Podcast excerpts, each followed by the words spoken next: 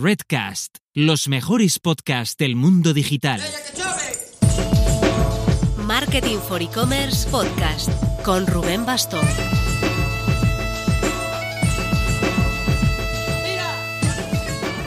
Hola marketers, este domingo es San Valentín y hemos aprovechado esta fecha para lanzar nuestro proyecto de amor al sector digital en España. Hemos creado diseños basados en frases de profesionales del sector y los hemos convertido en camisetas, sudaderas, mascarillas, bolsas, disponibles en nuestra Marketing for E-Commerce Shop en latostadora.com. Empezamos esta pequeña locura con cinco frases de Antonio Fagundo de masaltos.com, Eva Tomás de Manzanin, Mauricio Badía de Hanun, Anaís Pérez Figueras de Google España, España y Portugal, y David Martín de Trading. Frases que nos dijeron en este podcast o en algún evento que organizamos y que nos parecieron inspiradoras, que no todos son Elon Musk o Jeff Bezos. Echadle un vistazo, os dejamos el enlace en la descripción. Durante este mes de febrero, para animaros a probar, tendréis un 20% de descuento en cualquier compra con el código M4C Shop 20. Así que sea para vosotros o para vuestra pareja, qué mejor regalo para San Valentín.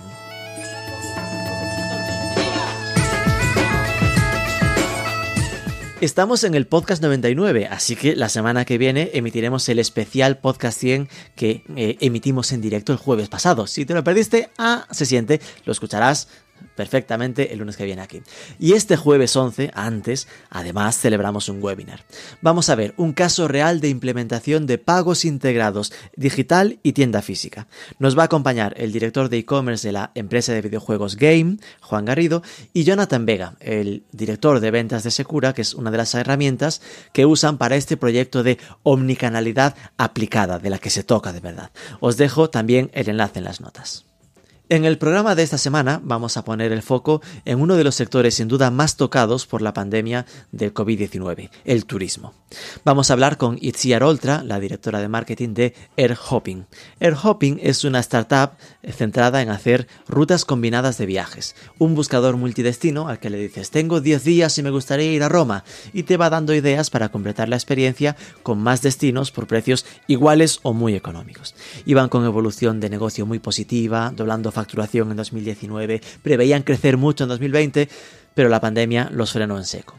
Vamos a ver cómo adaptaron su estrategia de marketing, qué consecuencias tuvo para ellos y cómo están capeando el temporal. Pero antes... En el sector de viajes es fácil que el ticket medio se vaya a cientos de euros. Y ya no es que el cliente tenga ese dinero disponible, sino que a veces tienen topes de gasto en la tarjeta que pueden hacer que literalmente no puedan pagar en ese momento aunque quieran.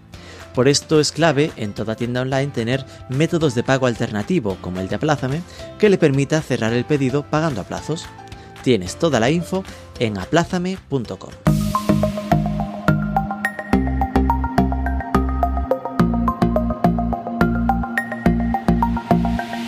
Itziar Oltra, muy buenas. Hola Rubén, ¿qué tal? Bueno, Itziar suena como a vasco, pero me suena que eres de vecina, ¿no? De la parte cántabra. Exacto, es nombre vasco, pero soy de Cantabria, soy de Santander. Directora de marketing de Air Hopping. El hopping se define como algo bastante directo, ¿no? En plan, tú estás en la web, tienes vuela a más destinos sin pagar más. Que a priori suena tentador, en plan, no pago más y visito más lugares, ¿no?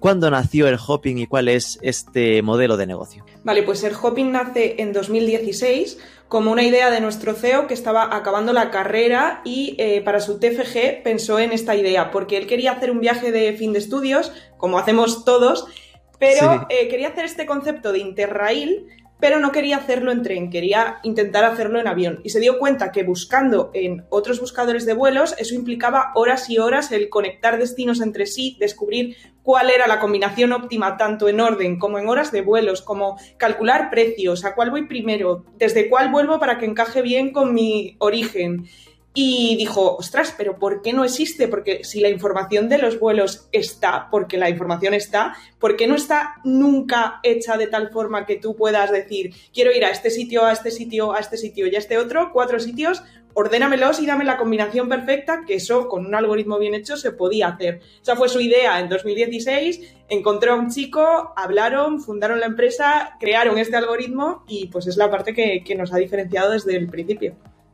Es decir, que en la base es eh, multiviaje, ¿no? Es decir, que Exacto. si yo contaba con irme de vacaciones una semana a Atenas, es decir, ¿y por qué solo Atenas, no? Pues ponerte eh, Bratislava y mm, Praga y poner las fechas y que te haga la magia el algoritmo. A ver, esto me suena que igual, claro, en aquel momento no existía y ahora ya alguno ha avanzado más, ¿no? Que sí que me suena como que hay alguno de los, de los buscadores de vuelos que ya lo empieza a meter, ¿no? Lo de que tú lo puedas poner, pero tienes que Sí. hacerlo tú a mano, es como muy diferente. Exacto, eres tú el que eliges, voy a este, luego a este y luego a este otro. Nosotros lo que hacemos es reordenarte los destinos y las horas y fechas de tus vuelos dentro de que quieres viajar del 15 al, 20 al 25 de enero y dices, vale, dentro de Y estas pondrás fechas... el tic de fechas, fechas flexibles. Tal cual, tal cual. Puedes seleccionar un mes completo y te decimos cuándo ir, puedes seleccionar varios meses, puedes seleccionar fecha exacta porque lo tienes cerrado y somos nosotros los que te decimos, no, pues primero Milán y luego Berlín. No lo pongas tú en el otro orden No, porque el orden barato es este y a ti te da igual cuál visitar primero y cuál visitar después. Con lo cual, la esencia del proyecto está en ese algoritmo, ¿no? En recoger la información y poder ordenarla de esta manera.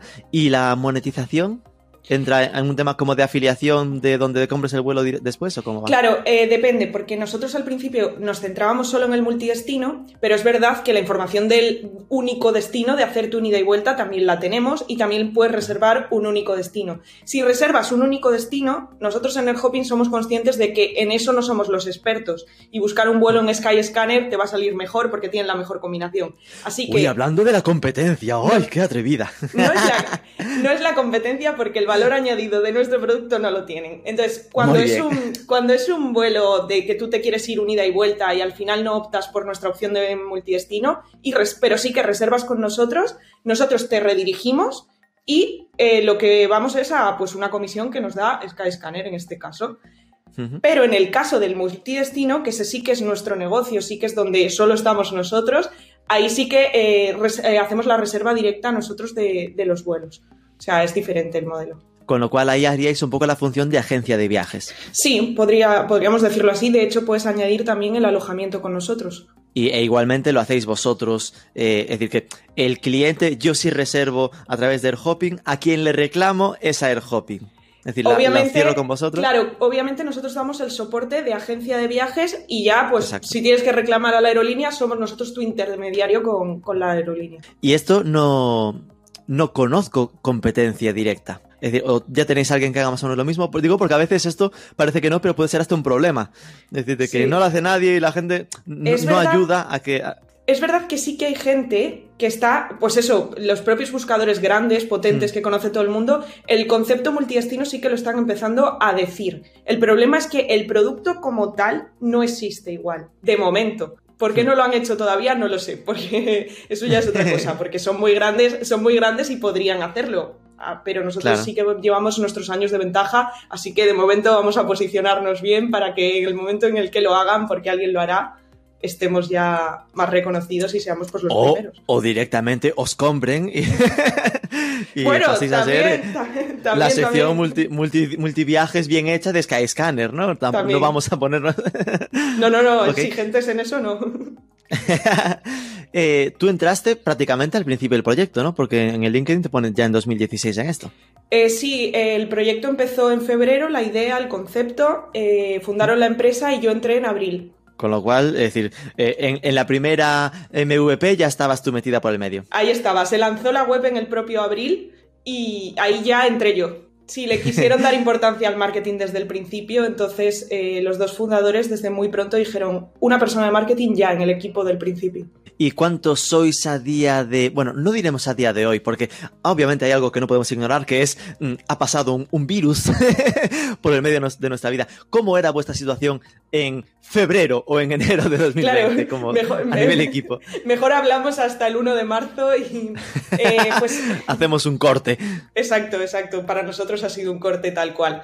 Eh, éramos 14 personas. eh, en el equipo de marketing había cuatro personas. Luego teníamos parte de producto, eh, una persona centrada en atención al cliente, una en finanzas y todo lo demás desarrolladores. Sé cuatro en marketing, una atención al cliente, una de finanzas. Eh, lo que habías dicho de producto son los desarrolladores directamente. No, hay una persona de producto que, eh, bueno, el propio CEO también hace parte de producto, de definición de producto, de UX. Sí, CTO, ¿no?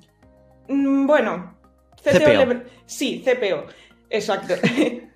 Eh, y esos son dos personas y luego los demás ya son los desarrolladores de pulir el algoritmo, pulir la app, pulir la web Y desde Valencia, si no recuerdo mal, ¿no? ¿Estáis desde Valencia, juntos? aunque ahora teletrabajamos, pero bueno, originalmente.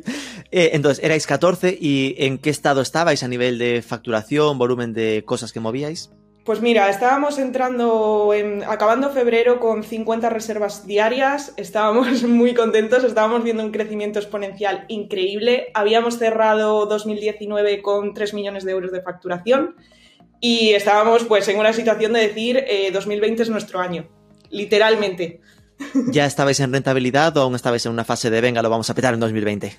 Estábamos en lo vamos a petar en 2020. Pero es que, pero es que se veía, o sea, se veía, se veía un crecimiento de mes a mes, porque tenemos cierta estacionalidad, eso está claro, Mm, pero claro. estábamos consiguiendo que hubiese unas ventas consecutivas mes a mes que fuesen incrementales siempre, no había un mes malo, y llegó marzo. Porque el crecimiento del 19 respecto al 18, es decir, si el 19 fue 3 millones, que el 18 que era millón y medio, en plan, Millón- habíais duplicado. Exacto, duplicamos, duplicamos. Con lo cual, vale, aunque no esperaseis llegar a los 6, pensabais en por lo menos 5, ¿no? Exacto, estábamos en ese, en ese momento. Ya, ya lo que pasó después fue como, bueno, bueno. Entonces, claro, hagámonos un poco la composición del lugar, ¿no? Estábamos en enero pensando, bueno, este año Lo saltamos a petamos. 5 millones, conseguimos break-even, vamos a seguir invirtiendo en desarrollo, y de repente llega marzo. Llega marzo. y, y, claro, eh, ostra, el sector turismo es que han pasado meses y sigo pensando que es el sector más tocadísimo por esto. Entonces, ¿cómo fue vuestro, vuestro, vuestra trayectoria, ¿no? ¿Qué hicisteis? ¿Cómo, cómo asumiste este impacto? Es que piensa que lo primero que nos pasó a nosotros fue que no era que las ventas dejase de haber porque no se podía viajar, sino que había mucha gente con viajes comprados que, ¡Buah! que les cancelaron todos sus vuelos. Y esa era prácticamente todo lo que habíamos facturado en esos primeros meses. La gente que iba a viajar en abril, en mayo, había viajes de verano vendidos. La gente que iba a viajar en ese preciso momento en el que se canceló. Entonces, lo primero que se nos vino fue el, el aluvión de gente diciendo, hola, ¿qué pasa con mi viaje? Que no sabíamos ni siquiera qué decir, porque tampoco se sabía lo que iba a pasar. Ya. Sobre todo los que te decían ¿qué va, qué va a pasar con mi viaje de junio. Y tú diciendo, no, mujer, tranquila, de aquí a Claro. junio.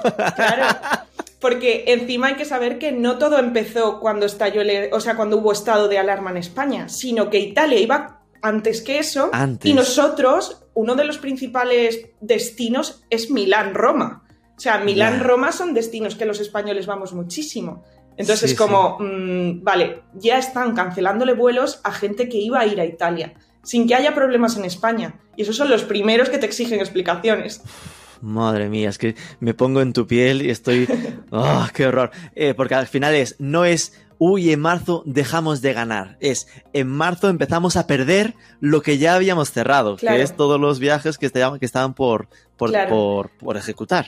Claro, y a meternos a hablar con todas las aerolíneas, ayudando a nuestros clientes cuando las aerolíneas eran las primeras que, mm, muy eh, favorecedoras a devolver el dinero de primeras, pues hombre, No nadie lo está, ¿sabes? Porque todos los negocios se van a la mierda. Y todos se van con el toma de, no, no, esto es fuerza mayor, así que no te devuelvo nada, eh, búscate, te doy un bono. Claro, no, no, hay de gente con bonos de aerolíneas, vamos, tienen viajes para tres años si quieren. wow, con lo cual eh, hubo un efecto de gestión de atención al cliente brutal. Sí, de Y, hecho... y- y en tu caso con el tema de redes, vamos, te explotaría mucho en las manos. De hecho, reorganizamos un poco todo, porque lo que pasó fue que en redes, en redes desde el primer momento lanzamos un mensaje súper sincero de, mira, eh, está pasando esto, todos lo sabemos, estamos en la misma situación que vosotros, flipando directamente. Y, de, de hecho, eh, yo misma grabé unos stories con mi cara diciéndolo, porque era muy fácil mandar un mensaje escribiendo un mensaje tal cual. Pero dijimos, Mm. vamos a ser nosotros, empresa, diciéndole a la gente que estamos ahí, o sea, que no sabemos cómo se va a gestionar todo, pero que vamos a estar. Y lo que pasó fue que, a ver, la parte de gente que necesitaba atención al cliente, pues siempre la hemos redirigido a los canales de atención al cliente, que es en exclusiva casi WhatsApp. Y entonces lo que hicimos fue también reorganizarnos nosotros internamente porque el trabajo que había de atención al cliente desbordaba a la persona que llevaba eso. Entonces eh, yo me reconvertí muchísimo en otra vez una persona de atención al cliente, que era algo que hacía en 2016, que no me esperaba hacer en 2020, ¿sabes?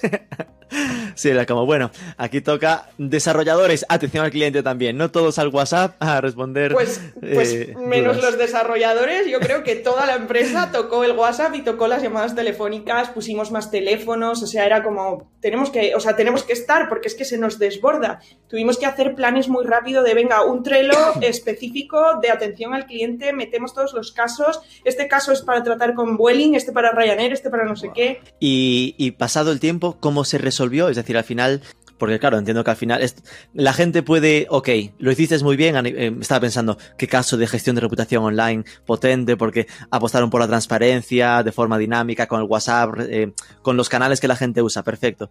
Pero esto no quita con que se iban a encabronar igual, porque en el fondo se han quedado sin el viaje y no sé si les devolviste el dinero, es decir, cómo, cómo quedó esto al final. Eh, pues a ver, con toda la gente tramitamos todo con las aerolíneas y poco a poco les han ido devolviendo el dinero. También depende mucho de cada viaje porque tú piensas que nosotros vendemos multidestinos, puedes tener viajes con varias aerolíneas, tienes que, o sea, tenemos que gestionarte todo eso. Luego, si nos has reservado el alojamiento, bueno, a la persona le supone un dilema igualmente si nos lo ha reservado a nosotros el alojamiento que si se lo ha reservado a otro sitio, porque tiene que gestionarlo con el otro sitio. Los Airbnbs pidiendo certificados de cancelación de vuelos a los clientes para poder devolverles el dinero. O sea, era una bola que no acababa. Eh, pero es verdad que ahora, a estas alturas, o sea, ahora diciembre 2020, enero 2020, ya sí que eh, nos hemos dado cuenta de que ya está todo muy estable, la atención ya está casi toda resuelta. Queda algún caso específico de, mira, pues es que se iba a, yo qué sé, Costa Rica y pues es gente que ya son aerolíneas más específicas, trámites más específicos, pero ya está, ya está todo eh, bastante en calma. De hecho, la gente ya está pensando en el momento de volver a viajar vacuna. Curiosidad, eh, ¿lo medicisteis de algún modo? Es decir, ¿os planteasteis en esos meses cómo, ibais a medir el impacto para vosotros ¿no? en la reputación o en la, o en la percepción que el cliente tenía a vosotros? No, no sé si estabais demasiado encima del día a día como para, como para pensar en algo tan bonito como esto, ¿no? Tal cual, no hemos pensado en algo tan bonito como eso. Estábamos en resolver las cosas y tomar decisiones rápidas para intentar automatizar la mayoría de cosas, porque al final somos humanos, o sea, somos cuatro manos y si somos cuatro manos mm, y hay dos mil personas esperando ser atendidas, teníamos que intentar encontrar cosas que se pudiesen automatizar. Y, el tema del WhatsApp, que dices que es el canal principal, ¿cómo hacíais para hacerlo con tantos? ¿no? Porque lo más habitual supongo que sería que teníais a la atención al cliente con el WhatsApp en su ordenador. Pero ¿eres capaces de pasarlo a varios ordenadores para poder hacerlo entre varios o pasar un CRM?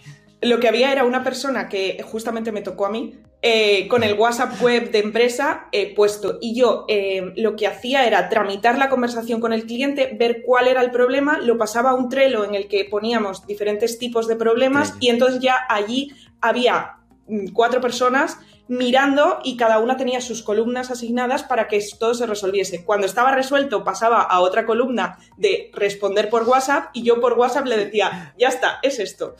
Entonces era todo como muy mecánico. lo pasabais a Trello para, la gestión y tú lo recogías de Trello para volver a, responderlo. Tal cual. nos dio ganas en aquel momento de decir, un CRM que tenga WhatsApp integrado. Ojalá, ojalá. Ojalá. Y luego ya casos específicos que necesitan una llamada telefónica, pues llamada telefónica. Con lo cual, no digo, porque estaba pensando en una marca como la vuestra, que tiene tanto foco en redes sociales y que tiene tan buena mm, percepción de marca en redes, ¿no? Eh, igual ahora, ¿no? Tocará en algún momento pensar el cómo nos ha impactado esto a nivel de, marca, ¿no? Igual, sabes que a lo mejor antes, si llegas a hacer un, ay, ¿cómo es esto, no? De, ay, el, el, Net Promoter Score, si de repente les preguntas, ¿me recomendarías a otros que a lo mejor en febrero de 2020 habría sido sí. 9,8 y que ahora sea 7,7 o una cosa de estas, ¿no? Que sería interesante poder Yo creo que... Medir ya, no lo tenemos medido, pero sí que yo he percibido que eh, la gente ha sido bastante consciente de que no es culpa. O sea, hay, hay mm. excepciones y hay haters, pero creo que la gente sí que se ha dado cuenta de que no es culpa de nadie, de que la culpa no está en la empresa, tampoco en la aerolínea, por mucho que les cueste devolver el dinero, sino que al final es una situación que no hemos podido eh, controlar y hay mucha gente que después de todo el trámite nos han dicho, ojalá esto pase pronto porque yo os voy a volver a reservar. Mm y entonces nos quedamos con eso. Es decir, que al final sí que es cierto que supongo que además también al principio la gente estaba como mucho más como, como el tema de los aplausos, para entendernos, ¿no? Es decir, en aquella primera etapa, la gente estaba como muy consciente del problema, todos nos había pillado así, entonces había como más comprensión, y que igual ahora en la segunda, la gente ya más encabronada, ya más, eh, ya no, ya no habrían sido tan, tan pacientes, ¿no? Si se hubiese vuelto a repetir, ¿no? Ya, lo que pasa es que gracias a la vida nadie se ha puesto a reservar vuelos, porque... ya, porque claro, además entiendo que al principio eh, habría esa duda de, porque yo recuerdo en el caso de marketing digital, por ejemplo, mucha gente movió eventos que eran de marzo y los movía a finales de junio. Es decir, que en vuestro caso igual había esa duda de ¿qué hago? ¿Lo cancelo o lo replanifico? ¿no? Sí, sí, sí. Y además te lo preguntan a ti y tú eh, sé lo mismo que tú. O sea, no te puedo ayudar más allá de lo que tú sabes. O sea, mi formación es la misma. A mí el gobierno no me da respuestas antes que a ti, ¿sabes? Claro, claro. ¿Y cómo fue es decir, ¿cómo hiciste a nivel equipo? ¿no? ¿Os quedaste los 14 simplemente reorganizando? ¿Tuviste que ir a ERTE, que sería de lo más normal? ¿O, eh, sí, sí, tuvimos que ir a ERTE, pero inevitablemente, porque el volumen de negocio no es suficiente y tampoco hay trabajo en sí para estar ocho horas eh, haciéndolo. Bueno, los, los, desarrolladores sí, porque nos hemos centrado mucho en producto, pero a nivel marketing, si es que nosotros no estamos gastando dinero, no es, el presupuesto ha pasado a ser cero, o sea, a intentar, a intentar gastar el mínimo. ¿Y cómo fue eh, la evolución, ¿no? Después de, esa primera pandemia, decías que la gente no se ha puesto, pandemia, primer, primer confinamiento, oleada, eh, la gente no se ha puesto aún a reservar este tipo de vuelos, es decir, ¿seguís en ese estado como catatónico o ya se empieza a notar que la gente vuelve a animarse? A ver, es que es verdad que después de la primera ola sí que se dio esa noticia de el, en verano se van a poder hacer verano, vamos a salvar el verano, como después de la Navidad. Exacto, entonces nosotros lo que hicimos fue, pensando en nuestro cliente, que ya es nuestro cliente, no en abarcar más público, lanzamos viajes por España. Eran rutas multidestino por España, para que tú hicieses en tu coche pero lo que nosotros te dábamos eran los alojamientos en los distintos destinos que ibas y la ruta exacta de sitios en los que ir parando, o sea, te decíamos, por la mañana empiezas aquí, paras aquí, aquí te tienes que tomar este aperitivo, aquí tienes que parar en este mirador, aquí comes, aquí sigues a esta playa. Entonces te dábamos la ruta multidestino exacta. Estaba pensada para, para eso, para la gente que ya nos conocía, no para que nos conociese gente nueva, y em, funcionó bastante bien, la verdad. Nos salvó un poco el Vamos, verano. Que eh, y supuso un esfuerzo tremendo, porque en el fondo pasáis de air hopping a car hopping. de, de, repente, eh, una empresa pensada para el avión y de forma natural si es avión para moverse internacionalmente, ¿no? No para viajes internos, pasar a, mira, con, eh, turismo interior. Así que muévete por Cantabria, Asturias y País Vasco. y le generas rutas, que eso al final era algo que en absoluto estaba previsto en vuestro roadmap para, para trabajar fue bastante improvisado y supuso mucho trabajo porque desarrollamos nueva web. Eh, se llama el Hopping por, o sea, la web está interna, pero bueno, una landing aparte, el Hopping por España. Eh, tuvimos que hacer las rutas pidiendo recomendaciones a gente de cada sitio. Luego los alojamientos, no es que te vayas tres días a Cantabria y tres días a Asturias y duermas siempre en el mismo sitio. No, tú empiezas el día en un sitio, duermes ahí, en el sitio en el que te toca llegar esa tarde, no sé. Era, era bastante trabajo, pero era la forma que vimos de decir, vamos a darle algo a, nuestro público y vamos a también nosotros a facturar algo en, verano. ¿Y eso qué tal acogida tuvo? bastante buena entre la gente que ya nos conocía y sí que nos, nos, ha permitido pues que en el verano sí que hayamos tenido un volumen de facturación que bueno pues iba a ser cero, ¿sabes? Ya, ya, ya, normal. ¿Y, qué visión o previsiones tenéis para 2021? Porque, claro, al final, eh, es decir, al final yo eh, recuerdo, ¿no? Al principio de, la pandemia que hicimos incluso algún webinar y hablamos con gente de, sector turismo, en aquel momento cruceros, y he ido haciendo seguimiento y, joder, estaban constantemente en esa sensación de, venga, ahora va, parece que ahora dejan que salgan los barcos, parece que... Hmm. Pero claro, sigues en esa indefinición que hacer planes ahora mismo se me hace un sueño, me parece súper difícil. Ya, nosotros estamos haciendo planes eh, confiando en que en marzo, abril, mayo 2021 la situación empiece ya a liberarse en el sentido de vamos a empezar a poder a viajar. es verdad que yo no creo que todo el mundo, según en abril, si nos dicen que se puede viajar, vaya a, en su cabeza decir, ah, ya se puede hacer todo, porque yo creo que es un proceso. Pero sí que, sí que creemos eso. Además, estamos preparando también lanzamientos en otros países y estamos a esa espera. Lo vamos a tener todo preparado y en el momento en que estemos convencidos de que, verdad, ya se puede, será cuando todo se vea a nivel comunicación y a nivel producto. Y entonces, ahora me quería meter un poco en la parte de marketing, ¿no? Eh, ¿Cómo era vuestro marketing pre-COVID? Pues pre-COVID, a ver, realmente hemos adaptado bastante la comunicación, pero bueno, pre-COVID, eh, pre No, porque la siguiente será que se hace en marketing cuando no puedes vender, ¿no? Cuando no tienes nada que hacer, que es, que es complicado. Pero hablemos del, del, natural, ¿no? De cómo era el hopping eh, en sus buenos tiempos pre-COVID. A ver, el hopping en sus buenos tiempos pre-COVID tenía un presupuesto de marketing que invertir en diferentes canales. Es verdad que siempre hemos estado muy centrados en redes y en la comunicación orgánica, en el crecimiento orgánico en redes, pero bueno, teníamos mm, muchísimos canales más. Eh, éramos activos en mailing, teníamos plataformas de afiliación, hacíamos muchas colaboraciones con influencers, los llevábamos de viaje, eso se paró radicalmente teniendo cosas ahí activas. Eh, estábamos a punto de eh, empezar a probar medios offline también, que eso se nos ha quedado todo, todo súper parado. Es bastante frustrante, la verdad, de pensar lo que estábamos haciendo a lo que hacemos ahora. Claro, es que en ese plan de vamos a llegar a los 5 millones de facturación era y vamos a conquistar Madrid y Barcelona en el aeropuerto, lo vamos a empapelar del hopping. Tal cual. O sea, mi, mi, visión de cómo iba a ser el año a lo que ha acabado siendo, yo qué sé, luego invertir en social ads. Eh, de, de, tener un presupuesto bien definido del año en social ads a decir, parad todos los anuncios ya. En plan, se acabó. Y eh, por tener un poco esa foto pre-COVID, ¿no? En aquel momento me has, hablado de influencers, afiliación eh, y que sobre todo era orgánico en redes sociales, ¿no? Eh, ¿Lo que mejor os funcionaba era, era vuestras propias redes? Sí, siempre, siempre lo ha sido. el 70% del tráfico de la web nos venía de redes sociales. O sea, el crecimiento orgánico en redes, o sea, acciones orgánicas en redes es lo que mejor nos ha funcionado siempre entiendo que venía de redes sociales que no estrictamente de las vuestras, ¿no? Sino que también cuando hacías campaña con influencers, eso se contaba como tráfico social, por ejemplo, ¿no? Sí, sí, pero bueno, porque también casi todo el tráfico de influencers derivaba en nuestro Instagram, al final acababa derivando en nuestra web, pero sí, sí, la parte de influencers también es un tráfico bastante eh, bueno porque encima nos permite abarcar tanto público que no nos sigue y que encima confía tanto en la palabra del, del influencer qué tipo de colaboraciones hacíais con ellos. Eh, has comentado lo de, eh, lo de eh, los trips, ¿no? Es decir, montar viajes y que al final ellos estén contando que lo han hecho con vosotros y que eso os genere el conocimiento de marca, ¿no? Sí, para nosotros es muy importante, sí.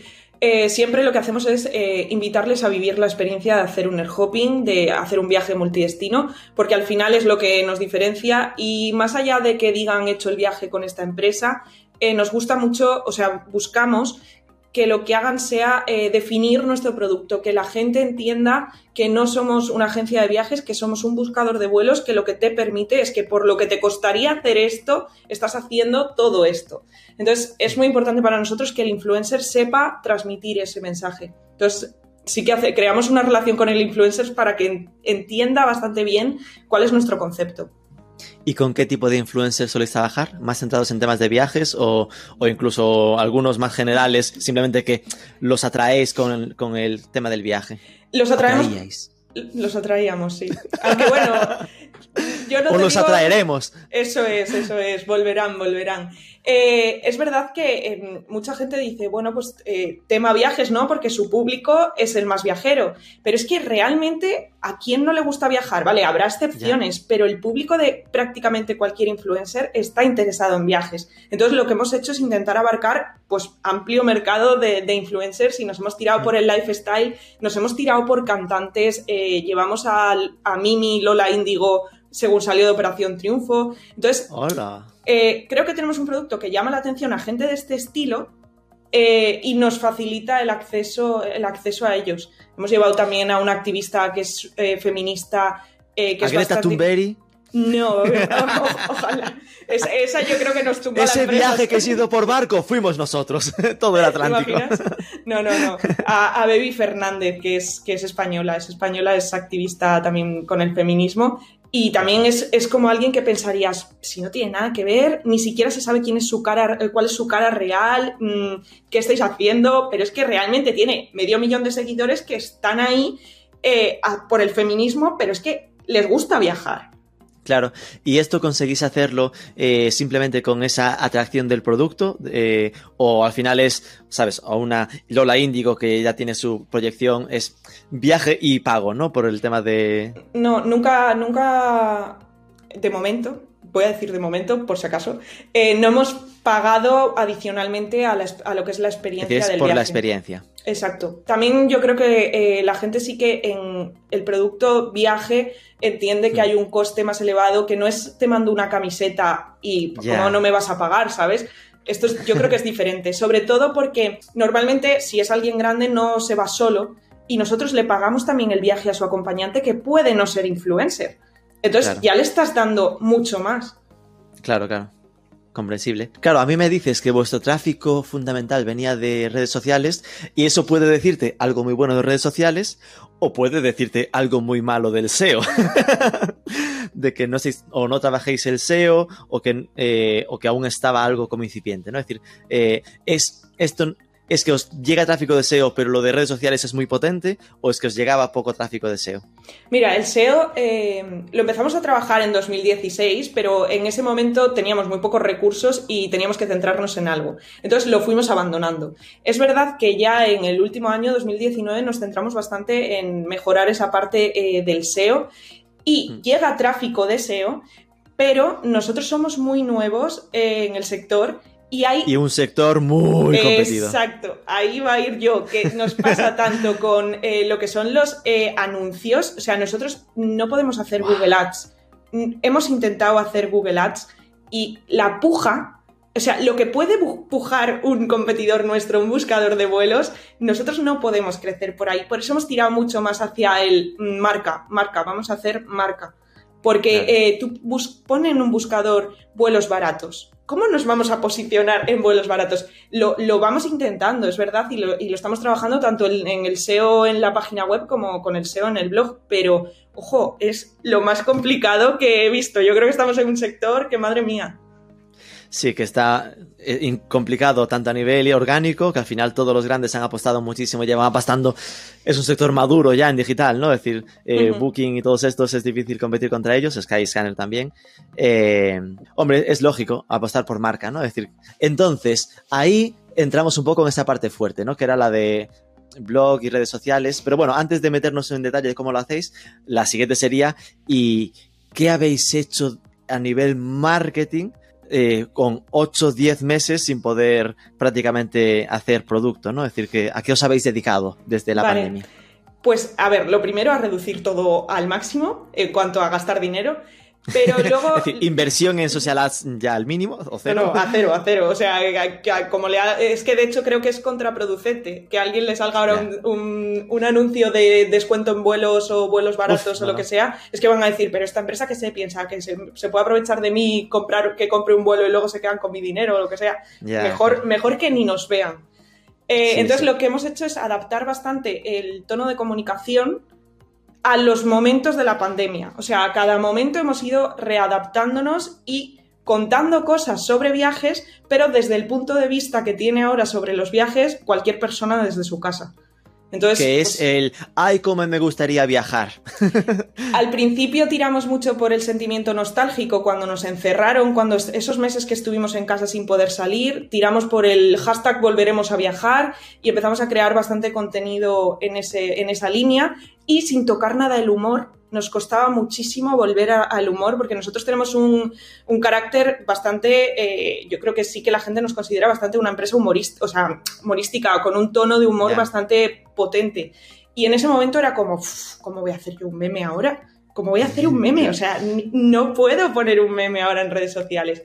Y luego es verdad que el producto de viajar por España nos dio, una, nos dio la posibilidad de volver a potenciar un poco la comunicación y nos lanzamos a, a hablar un poco de, bueno, pues este verano eh, vamos a conocer nuestro país que merece la pena, que está muy bien, pero el mundo nos, nos va a estar esperando.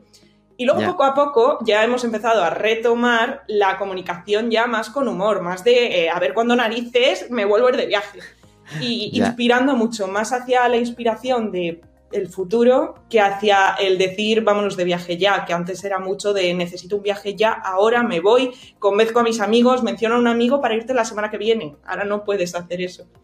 Con lo cual se parte en dos etapas, ¿no? La etapa inicial nostálgica y ahora la etapa mm, post-verano, que es la inspiración de en algún momento podremos. Me acuerdo de una publicación que os vi que era eh, necesito un abrazo y viajar. Bueno, el abrazo puedo superarlo, en plan de, pero viajar. Pero necesito viajar ya, por favor. Sí. Y ahora en Navidades también estamos tirando mucho por, por la nostalgia un poco, porque estamos haciendo una comunicación que cada día estás viviendo la historia de los tres fantasmas de la Navidad, pasado, presente, futuro. Eh, y ahí lo que hemos hecho es tirar por decir, vale, pues vamos a concienciarte sobre cómo era tu Navidad en 2019, cómo es tu Navidad en 2020 y cómo va a ser tu Navidad en 2021, que es el, el final más épico, el que todo el mundo espera. Vamos, en, en Kuala Lumpur me va a pillar de mínimo. verano 2021. Lo más Como- lejos, Nueva Zelanda, que está al otro lado del mundo. Como mínimo. Ok, vamos a ir uno por uno. El blog. Eh, en- en- la- el blog entiendo que la orientación o el sentido eh, debería ser pues ese punto SEO, que en vuestro Sí. sector como que sería como muy, muy difícil meterse, ¿no? Es decir, ¿qué líneas de contenidos trabajáis para, para vuestro blog? Pues mira, hacemos guías de viaje precisas, tenemos gente trabajando solo en SEO, contratada como freelance, bueno, ahora no, o sea, te estoy hablando de hasta marzo. Eh, trabajando guías de viajes en las que, bueno, pues vamos, vamos metiendo todas las palabras en las que queremos aparecer posicionados, que además, a la vez que está trabajando el SEO, es contenido de valor para el usuario. Porque son guías de viaje que nosotros ya hacíamos en redes, o sea, ya se las dábamos al usuario de cada destino, pero eh, podíamos llevar a un formato texto y a un formato que nos ayudase bastante en SEO, y es por lo que hemos tirado. Y aparte de eso, hay bastante contenido de- del blog que está hecho directamente por usuarios que han utilizado nuestra plataforma, que han viajado con nosotros, a los cuales Ah. les pasamos un cuestionario eh, que pueden, eh, o sea, para que escriban sus respuestas, eh, contándonos su experiencia y nos envían unas fotos y nosotros creamos contenido muy rápido para el blog, para mantenerlo actualizado y, y queda muy chulo. Y además también ayuda mucho a la confianza de la gente que no nos ha probado.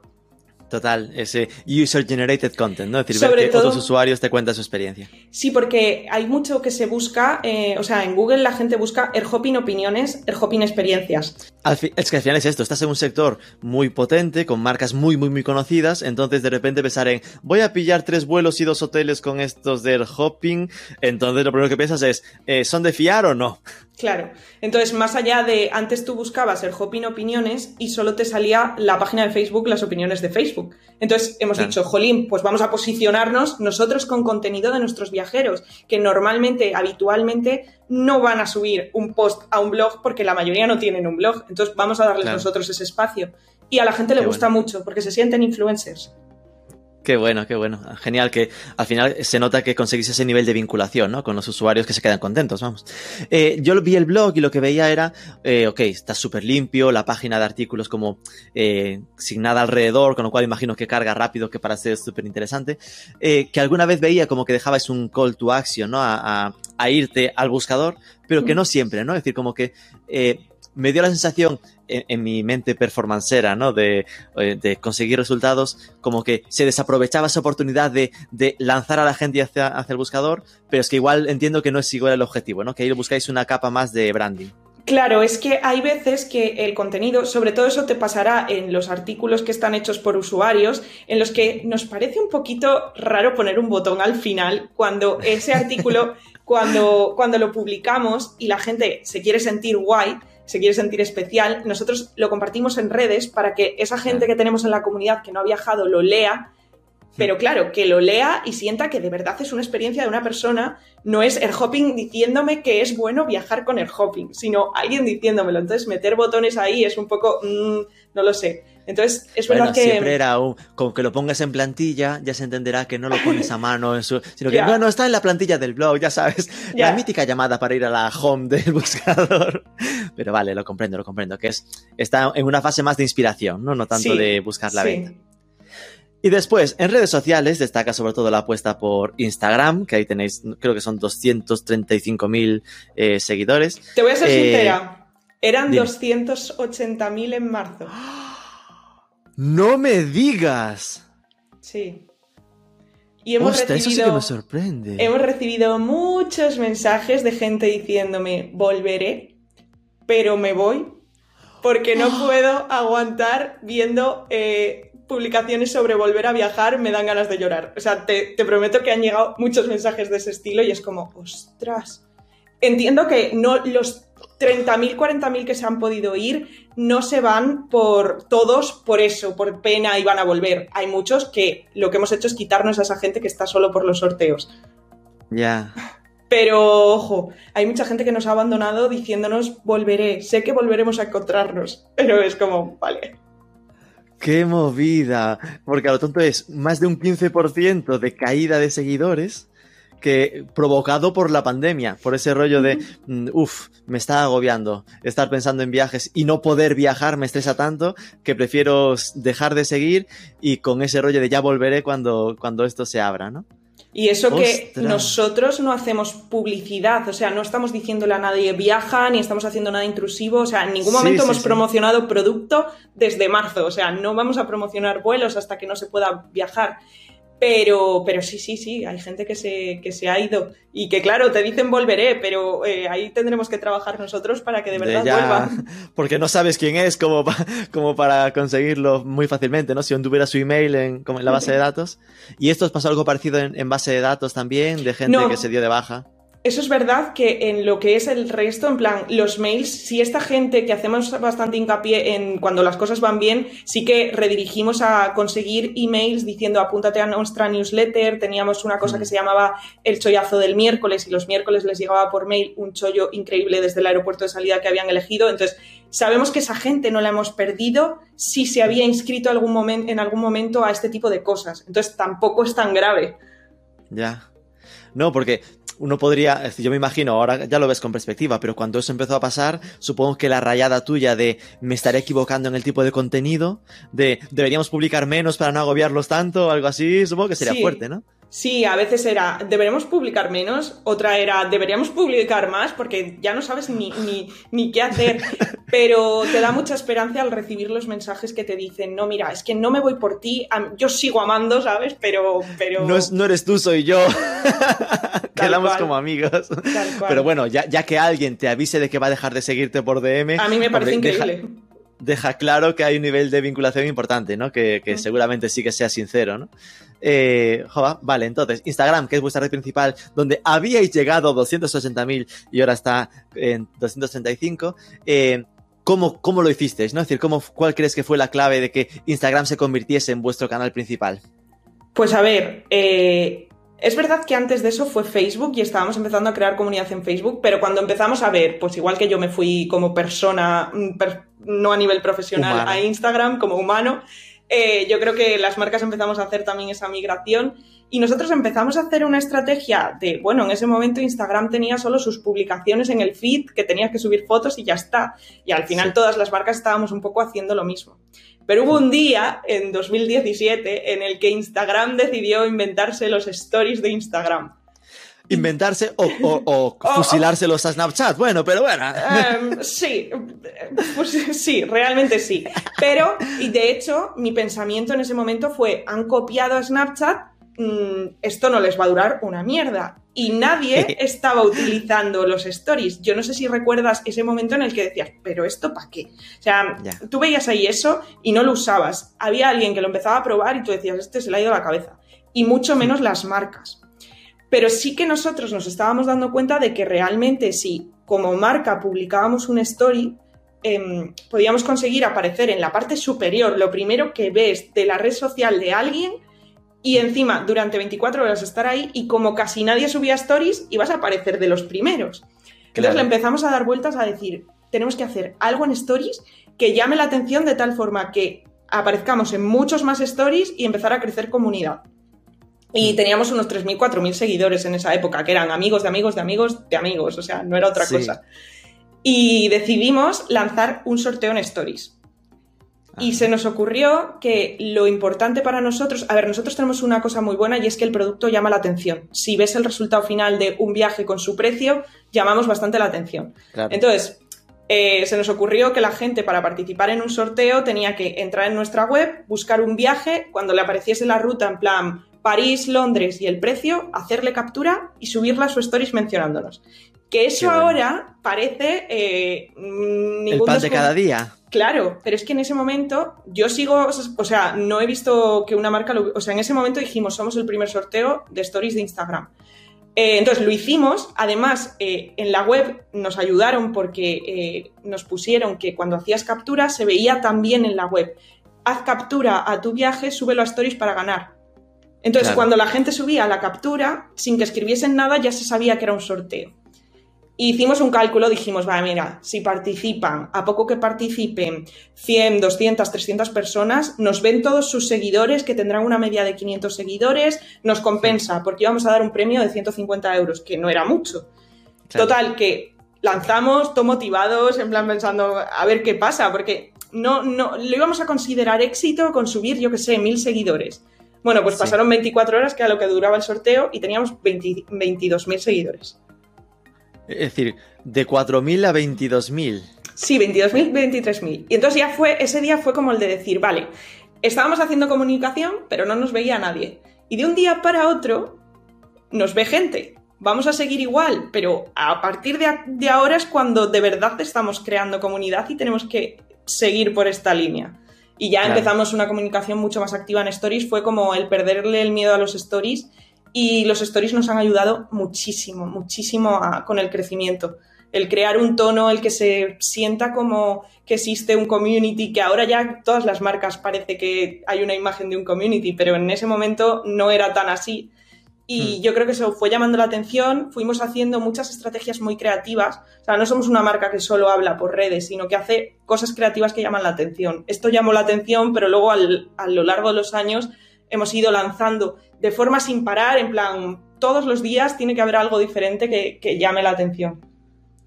¿Qué tipos de contenidos eh, soléis publicar para que la gente se imagine? Y, y cómo los repartís entre el feed y las stories, ¿no? Vale, en el feed lo que solemos hacer es bastante contenido de humor, tirando de memes, también contenido inspirador de decirte, mira, eh, tu horóscopo viajero, por ejemplo, eh, hacemos muchas cosas que son ahora mucho tirando también hacia España, eh, inspiración de las, los siete atardeceres que tienes que ver por Europa, los siete atardeceres que tienes que ver por España, los ríos, las rutas, todas estas cosas, que esa parte inspiradora yo creo que la hacen muchas marcas, pero nosotros la combinamos con muchísimo, muchísimo sentido del humor, de decir que es que cojo el meme de la isla de las tentaciones y te lo transformo en un meme de viajes, ¿sabes? O sea, cualquier meme bueno. que esté viral, nosotros lo cogemos y, y- y lo trasladamos a- al mundo de los viajes.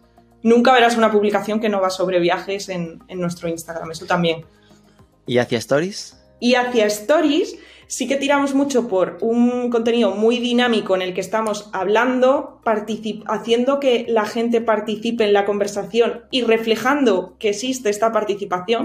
Es decir, no me vale con estar contestando a todo el mundo por privado, sino que eso lo enseño para fomentar que la gente sepa que yo contesto por privado y, y entonces, capturita, tal, mira, a este le he dicho esto. Entonces la gente ya siente esa necesidad de decir, joder, esta marca contesta, le voy a hablar. Y eso lo unimos con cosas creativas de que normalmente van acompañadas de un sorteo, pero juegos que, llaman la atención porque son bastante diferentes. No sé, se me viene a la cabeza que hicimos un sorteo de con la casa de papel, o sea, haciendo como la casa del hopping. Mm, transformamos, eh, o sea, lo que hicimos fue, puedes elegir un personaje, eh, hay 12 personajes de la casa de papel, vamos a hacer un sorteo, cada hora vamos a elegir a una cuenta de Instagram que va a representar a un personaje y luego vamos a hacer un warbot como los que había en Twitter hace un sí, par de años. sí, sí. De provincias que se conquistan a Vale, otras. pues nosotros lo hicimos a nivel Instagram. Es verdad que la gente de Instagram no sabía muy bien, o sea, si no estás en Twitter. Entonces, Te sí, sonaba raro. Eso es, sacábamos un ganador cada hora y cada una de esas personas era un personaje de la casa de papel y los íbamos metiendo en una plantilla disfrazados de la casa de papel su foto de perfil. Como cada hora salía un ganador, eso se hacía mucha bola porque la gente estaba en plan de, vale, quiero ser el siguiente y participaba un montón de gente. Y luego el Warbot era que se fuesen matando entre ellos, literalmente. Lo hacíamos con un Excel y íbamos narrando la historia de ahora este se ha cargado a este en no sé qué sitio, tal. Y esa, Sí. esa acción, por ejemplo, es muy rara, eh, porque no la, no la sueles ver porque no es un sorteo de pone un comentario y ya está, pero nos, hizo, nos hizo crecer 25.000 seguidores, una cosa así, en un día. El problema es que tú dices, ¿y por qué? Pues porque al día siguiente salía eh, la tercera temporada de La Casa de Papel y nosotros hicimos una, em, un diseño gráfico que parecía que Netflix nos estaba ayudando con la acción. Y Netflix no sabe ni que existimos. Parecíais influencers, ¿no? De, de Netflix Claro. contratados. Y Netflix no sabía ni que existimos, ¿sabes? Pero nosotros, Ya, ya. cons- nosotros creamos todo el hype y la gente lo que compartía en Stories parecía de la casa de papel y nos seguían porque el sorteo les parecía de la casa de papel. Pero en ningún momento se llamaba la casa de Hopping, no habíamos copiado absolutamente nada, no se veía ni un solo logo. Qué fuerte. Eh, así lo pillo, ¿no? De esa parte. Ahora vi que estabais como contando audio, eh, como narrando historias con audios en, en- en Instagram. Eso me parece también bastante eh, extraño, ¿no? Es decir, que no es habitual. La gente suele, o son imágenes, varias imágenes, o vídeos, pero en este caso era como un GIF y de repente una, una historia. Eh, ¿Cuál es la narrativa que tenéis ahí activa? Vale, eso es lo de la historia de Navidad que estamos contando, de Ah. los fantasmas del pasado, el presente y del futuro. La cosa es que, eh, obviamente, nosotros no somos una empresa grande y queríamos hacer una campaña de Navidad gigante. O sea, en plan gigante, Hmm. que llamase la atención. Claro. Y todos los años hacemos un calendario de Adviento, desde hace tres años, en redes sociales. Pero este año no queríamos hacerlo porque sí que nos hemos dado cuenta de que este año lo iban a hacer todas las marcas. Entonces, ser un calendario más en redes no queríamos, así que queríamos hacer algo diferente. Y hemos tirado por hacer esto con audios porque no tenemos un equipo audiovisual increíble, eh, tampoco estamos en momento de juntarnos y dijimos, vale, pues vamos a, narrar, vamos a narrar una historia que la gente en sus cabezas, acompañada solo del sonido y del GIF que están viendo, vayan construyendo la historia en su cabeza. Es verdad que va a acabar con un mini vídeo casero eh, Claro. que se entienda, pero, pero todo, todo es narrado con audios por uno de los informáticos de la empresa, además. Ajá, qué bueno. Al, al mundo del podcast no os animáis por ahora, ¿no? Ojo, ojo, estoy, estoy en el momento de empezar a, a- a pensar sobre un podcast de, de viajes hecho por el Hopping. Para Plan 2021. 2021, ¿eh? ¿Cómo te he pillado? Estoy en ello, estoy, estoy en dándole vueltas al concepto. Es el momento, no lo dejes pasar. Yo creo que Ujú. realmente 2021 se va viendo, ¿no? En plan, no sé si, bueno, casos como BBVA, que se ha lanzado con 16 podcasts de temas de educación financiera. Hay, hay varios ejemplos que están apostando por ello. Sí, y Después tenéis a incluso. Sí, pero bueno, e- es muchas veces en lo que es el público B2B es mu- mucho más habitual, pero a público final no lo es tanto. Y obviamente no tiene que ser algo que te hable de eh, cada semana analizamos una oferta, no, no, pero No, claro. hablar de viajes, ¿no? De, pues igual es un podcast sobre destinos y contar Claro. Roma, contar. O entrevistar a gente, entrevistar a gente que viaja un montón y que se ha ido Buah, a no sé es que os daría incluso para entrevistar a, a- a clientes que hayan hecho experiencia y que os la cuenten. Tal cual. O sea, la cabeza se me va hacia eso. Qué bonito, qué bonito. Ya me, ya me avisarás cuando lo haces. Eh, después tenéis a Facebook y Twitter, que son un poco minoritarios. Me llamó la atención que el esfuerzo que se nota en que no es lo mítico de eh, replicamos el contenido de una en las otras. Hmm. Es decir, que os molestáis por hacer eh, publicaciones separadas en cada una, ¿no? Esto lo mantenéis así, es, es eh, no supone de repente la reflexión de me estoy matando mucho para lo poco que me da, eh, pensando que al final Facebook está un poco ahí tirado al monte. Realmente en Facebook sí que lo hemos ido adaptando y cada vez ya hacemos menos contenido propio para la plataforma. Estamos rescatando contenido de, de Instagram y lo que hacemos sí es personalizar el mensaje. O sea, no vamos a ponerte el mismo copy en Instagram que en Facebook, también porque el público no es el mismo. O sea, no, no podemos ir con el mismo tono exacto. Y en Con el público es el mismo, quieres decir que es mayor. Dilo, dilo, dilo que es, mayor en Facebook. Seamos, seamos sinceros, sí. Sí, además, eh, sí, sí, sí, es más mayor. Y luego además está Twitter, que Twitter sí que me parece que merece la pena hacer un- una estrategia diferenciada. Eh, es bastante improvisada nuestra gestión de Twitter, pero es que Twitter es tan increíble, a mí me gusta tanto eh, la gestión de Twitter que creo que hay que estar, sea, hagas mm, de forma más activa o menos una estrategia en redes, en Twitter tienes que estar. Pero es verdad que nosotros creo que le dedicamos poco esfuerzo porque, por no disponibilidad de tiempo a, a esta red, pero que si le dedicásemos más, Twitter tiene mucho más potencial de, de, del que a veces pensamos. Hmm. A ver, yo la duda que tendría en Twitter al haber llegado a estas alturas, ¿no? De ser una marca reciente, es que se mantiene, pero la gente como que ya tiene cerradas sus comunidades, ¿no? Ya están sí. cómodos con la gente a la que siguen. No es como Instagram o TikTok, que ahora hablaremos un poco de ella, ¿no? Que está la gente aún en fase de descubrimiento, que ya sí. tienes que hacer eh, triple salto con tirabuzón para llamar la atención. ¿no? Eso es verdad, es verdad. Nosotros hemos conseguido llamar la atención un par de veces en, en Instagram, en Twitter, de verdad. Debes decir, es verdad. Hicimos una campaña de viral. A, jo, es que además fue justo en febrero. Es que me da muchísima rabia. Estábamos Porque... ahí petándolo en Twitter y ¡zas! Hicimos la típica campaña de que la gente, normalmente en Twitter se ve mucho lo de ¿cuántos likes para que me regales no sé qué? a las marcas. Sí. O sea, hay mucha saturación de ese tipo de, de, mensajes. Y nosotros recibíamos bastantes por privados, de cuántos me gusta o cuántos retweets para que me regaléis un viaje para mí, para mi novio, para mí, para no sé qué.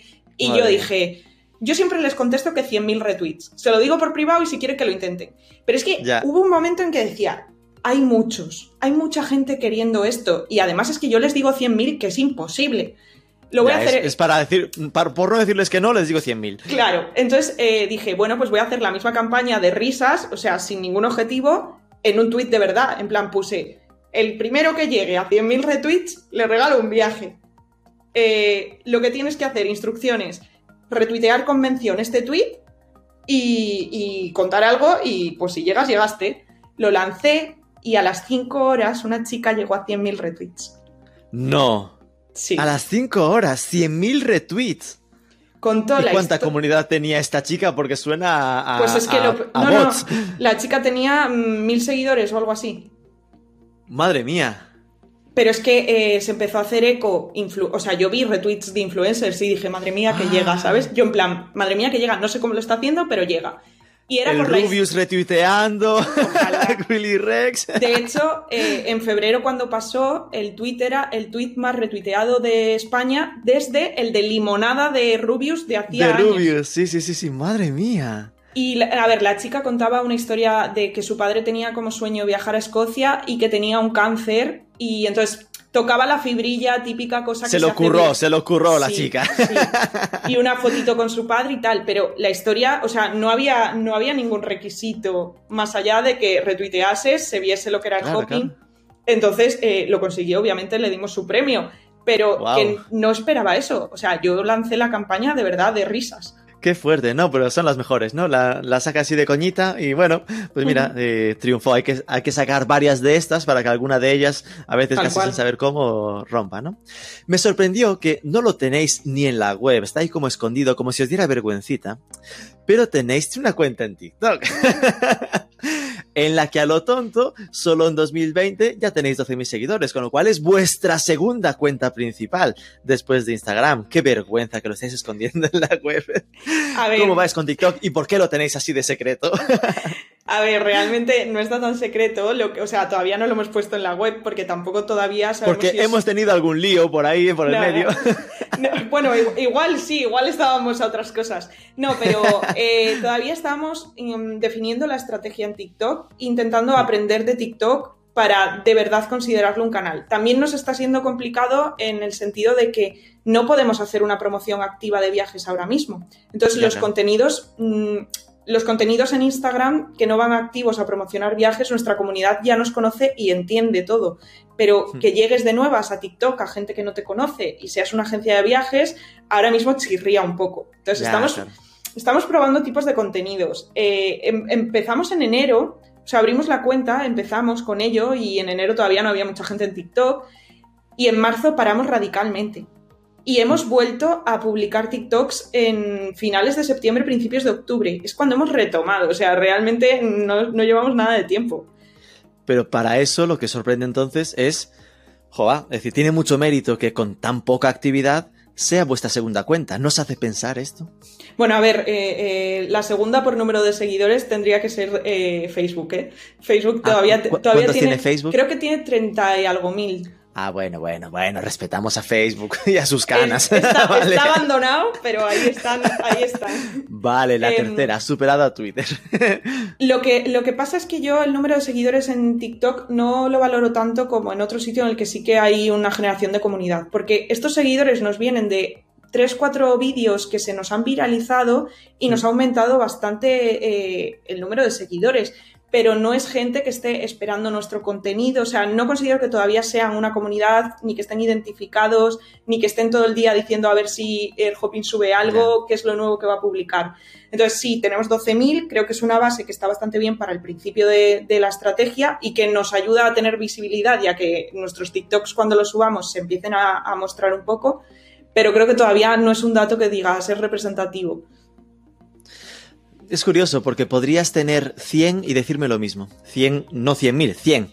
Porque al final lo bueno de TikTok es que eh, tú puedes llegar a viralizarte con muy pocos seguidores, ¿no? Entonces decía, bueno, no me importa el número de seguidores porque con muy pocos, si hago algo bueno, puedo viralizarme. Oye, pues al contrario, has conseguido viralizarte y no solo lo han visto, sino que han dado el, me gusta, con lo cual estás demostrando que tenéis eh, gente una latencia, ¿no? Un, público latente que está como esperando. Con lo cual, hombre, a priori, si, si, si, con poco esfuerzo habéis llegado a eso, pues pinta que, que podría ser otra de las apuestas para 2021, ¿no? Seguirlo vamos a seguir intentando y vamos a detectar cuáles son las claves, cuál es el contenido sobre todo que inspira a los que deciden empezarnos a seguir y, así intentar aumentar. Yo creo que es que TikTok tiene un potencial increíble de viralización. O sea, yo he conseguido hmm. más seguidores en mi cuenta que en la del Hopping y digo, madre mía, tengo que conseguir lo, mismo en la del Hopping. Qué así bueno. Que ahí estamos. Bueno, pues ya la última sería, pues ya hemos esbozado algunos, ¿eh? hemos hablado de podcast y un poco de TikTok, pero planes, retos para este extraño 2021. Ya no te pregunto por negocio, que ya le hemos comentado, ¿no? En plan, sino por a nivel marketing, pues qué idea tienes de por qué canales apostar más y qué hacer en cada uno. Pues mira, aparte de canales, eh, en marzo, justo una semana antes del confinamiento, habíamos fichado a una persona en el departamento de marketing para hacernos un poco de country manager para toda la adaptación del contenido y de la estrategia al mercado italiano. Y vamos a lanzar. Entonces, en cuanto todo vuelva a la normalidad, la estrategia de comunicación también se amplía a Italia y también vamos a lanzar globalmente a nivel inglés, a, la globalidad, y también vamos a hacer marketing activo para captar gente. Em, en principio, canales. Vamos a volver a trabajar con influencers, yo eso lo tengo clarísimo. Vamos a intentar preparar un podcast. Vamos a ver cómo podemos plantear publicidad en streaming o mm, algo en streaming, porque creo que es uno de los principales canales mm, que se viene ya. Eso es atacar, atacar a Twitch, ¿no? Sí, realmente. Porque aunque exista YouTube en streaming, yo creo que Twitch es eh, una tendencia del 2021 clarísima, clarísima. Luego es verdad que pues volveremos a los social ads, no sé cómo estará el mercado en el momento de la vuelta, porque como siempre, todo lo que sea invertir dinero en Publi, eh, nosotros tenemos unos competidores que tienen mucho presupuesto y yo me imagino que cuando vuelva el turismo la gente va a tirar la casa por la ventana. Y... Vale, tengo, Dime. Tengo dos dudas hasta aquí, por si había más cosas. Una sería, lo de esa estrategia internacional, lo que vas a hacer es triplicar las cuentas, es decir, hacerte una cuenta para el Hopping Italia y otra para el Hopping English, o, vas a convertir tu el Hopping actual con contenidos en inglés. Vale. No, va, va, ¿eh? va, va, en el caso de Italia, vamos a intentar replicar el modelo de éxito de España, porque el mercado italiano a nivel turismo es bastante similar al español, o sea, la forma de viajar de los italianos es bastante similar a la mm. española. Detrás irían los portugueses, si hay éxito en Italia, en tres meses está Portugal ahí. Eh, creo que podemos intentar replicar el modelo. Además, también nos va a servir para saber si es un modelo replicable, si podemos utilizar la misma estrategia que hasta ahora para duplicar mercados. Y luego ya en el caso inglés, que va más enfocado al mercado estadounidense, sí que vamos a adaptar bastante la estrategia y, no vamos a tirar tanto por gestionar una comunidad en redes. En cambio, en Italia sí que vamos a intentar crear una comunidad pero a nivel global sí que crearemos una cuenta probablemente en redes que sea como la cuenta global, la que habla siempre en inglés, por si alguien la encuentra y quiere mantenerse un poco al día, pero no tan enfocada a la creación de comunidad.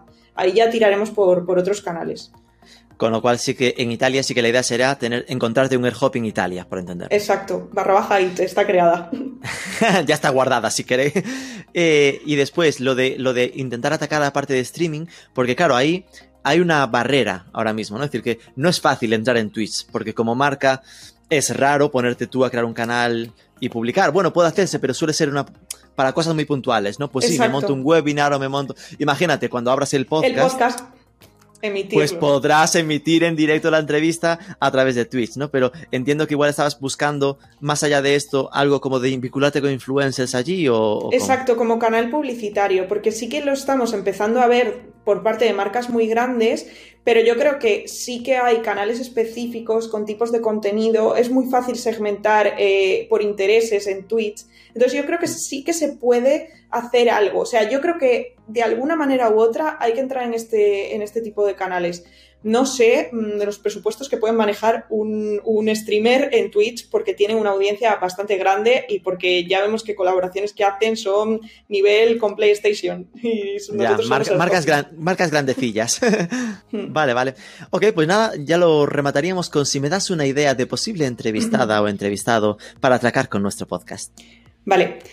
Te voy a decir una chica que no sé si conoces, se llama Diana Terejova eh, es la responsable de marketing de Flamingueo. ¿Te suena? Ah, sí, de los, los, flamencos estos de verano, ¿no? Sí, pero la evolución de la marca es brutal porque en 2016 empezaron vendiendo solo flotadores de flamencos, se hicieron famosos por eso y actualmente han conseguido darle la vuelta, eh, crear un modelo de negocio estable en el tiempo como una tienda de, de, deco que tiene muchísima presencia en redes sociales, que está haciendo muchísimas cosas en TikTok que llaman mucho la atención. O sea, yo no sé, navego por TikTok y me encuentro productos suyos en la casa de todas las influencers de TikTok y lo están haciendo muy, muy guay. Y han sabido eso, reconvertirse bastante y, están en unos niveles de facturación muy chulos este año. Pues me parece súper buena idea, porque sí que es cierto, ¿no? Que Flamingueo se conoció como monoproducto, ¿no? Por aquel tema, y la duda que podría haber, tener era, bueno, pasarán de moda y a ver si subsiste, ¿no? Un poco hawkers, así hablando en confianza, ¿no? Que tuvo esa época tal y ahora a ver cómo consigue mantener, ¿no? Y bueno, si tienen esta experiencia, ¿no? De reconvertirse a más productos, pues será muy Y han abierto tienda física y todo, o sea que la evolución es ah, bastante similar. Perfecto. Pues nada, Itziar Oltra, de verdad, muchísimas gracias por abrirnos las puertas de, de Airhopping. Espero, sinceramente, de verdad, que 2021 muy pronto esto se, se, pueda normalizar y, podáis también reactivar vuestro proyecto. Y de verdad, por, mientras tanto, enhorabuena por cómo lo habéis gestionado y, y, lo bien que lo, que lo habéis llevado todo ese tiempo. Muchísimas gracias. Pues sí, ojalá y nada, muchísimas gracias a ti por invitarme.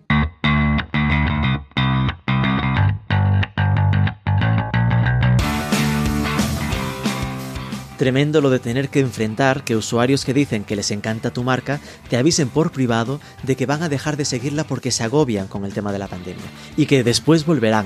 Sin duda, buen ejemplo a seguir su tono y estilo de comunicación, dejando de lado en estos tiempos el objetivo principal de venta.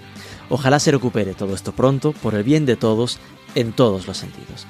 Si os ha gustado el podcast, dejadnos un like o un comentario en ebooks, se agradecen las reviews, sobre todo suscribíos que es gratis y nos escuchamos el próximo lunes.